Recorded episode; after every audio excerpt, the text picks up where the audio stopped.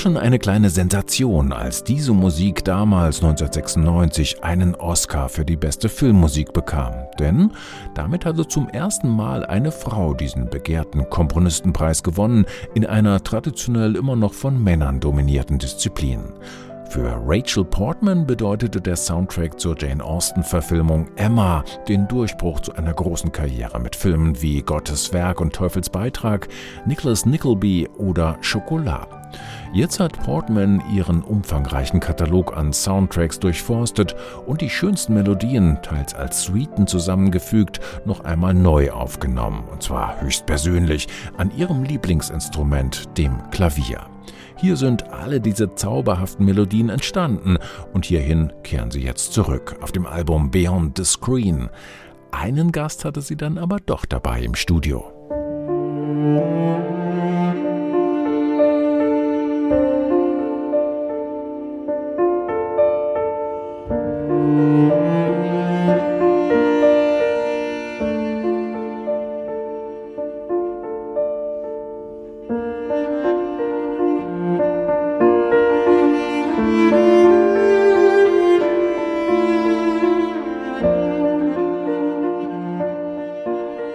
Cellistin Rafaela Gromes zeichnet auf ihrem Instrument die großen Melodiebögen der Musik von Rachel Portman.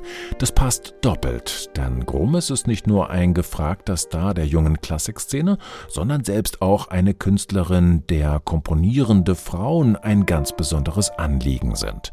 Auf ihrem aktuellen Doppelalbum Femme hat sie eine ganze Reihe davon zusammengetragen. Ein ganzes Kaleidoskop rund um den Globus und quer durch die Musikgeschichte, angefangen angefangen bei Hildegard von Bingen bis hin zur Popkünstlerin Billie Eilish. Rachel Portman ist natürlich auch dabei.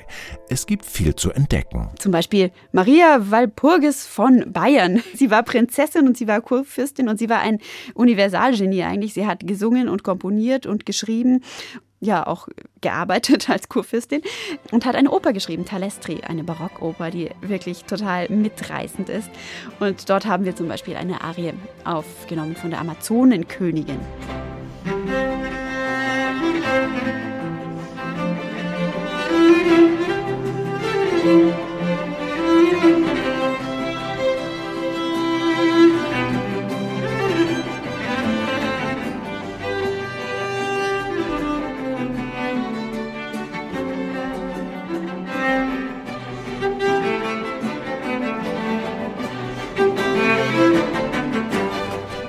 Geschlecht bestimmte ohne Frage lange Zeit mit darüber, ob komponierende Menschen mit ihrer Arbeit Erfolg und Anerkennung in der Gesellschaft erringen konnten oder nicht.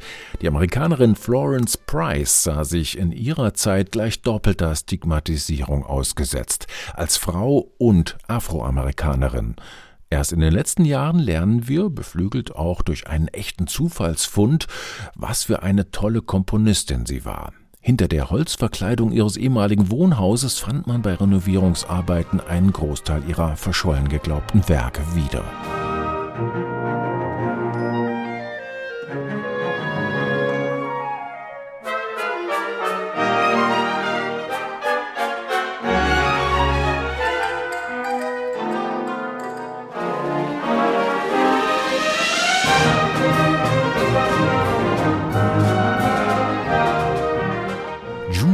Aus der dritten Sinfonie von Florence Price, festgehalten auf Tonträger von The Women's Philharmonic, einem reinen Frauenorchester, das in den Jahren 1981 bis 2004 aktiv gewesen ist und sich mit vielen Einspielungen gerade auch um die Werke von Komponistinnen verdient gemacht hat. Darunter waren sicherlich auch Arbeiten von Nadia Boulanger und vielleicht auch von ihrer jüngeren Schwester Lili. Während der unglaublich talentierten Lili wegen einer chronischen Erkrankung nur wenige Jahre blieben, ihr Talent zu entfalten, gehört ihre ältere Schwester Nadia zu den wenigen Frauen, die im Musikleben ihrer Zeit und darüber hinaus wirklich vollständig anerkannt waren. Nadia Boulangers Renommee geht bis heute vor allem auf ihre Tätigkeit als Kompositionslehrerin zurück. Dass auch die selbstkomponierte Musik beider Schwestern überaus hörenswert ist, das zeigt jetzt eine neue, aus drei CDs bestehende Sammlung aller Lieder von Nadia und Lili Boulanger.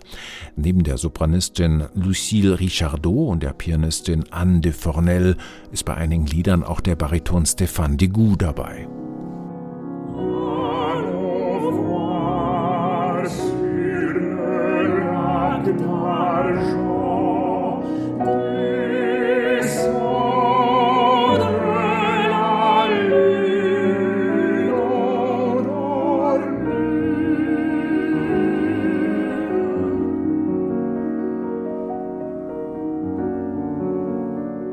Geschichte komponierender Frauen fest im Blick hat auch die norwegische Geigerin Marie Samuelsen mit ihrem Album Lys, Licht. Die Bandbreite reicht dabei von mittelalterlichen Klängen Hildegard von Bingens bis hin zu aktuellen Kompositionen, etwa von Hildur Güdner-Dottir. Sogar eine Melodie von Popkünstlerin Beyoncé findet ihren Platz und Auftragswerke einer ganz jungen Generation von Komponistinnen, wie etwa der Berlinerin Meredi.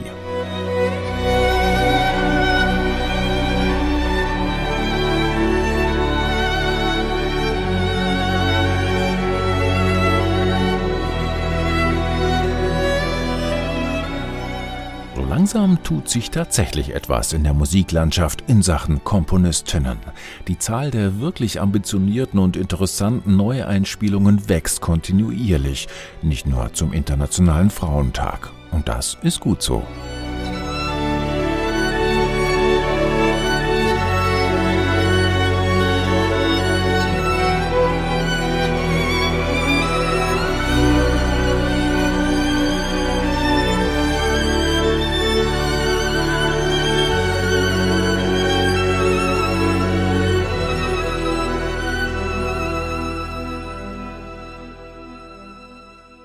Neue CDs in HR2 Kultur.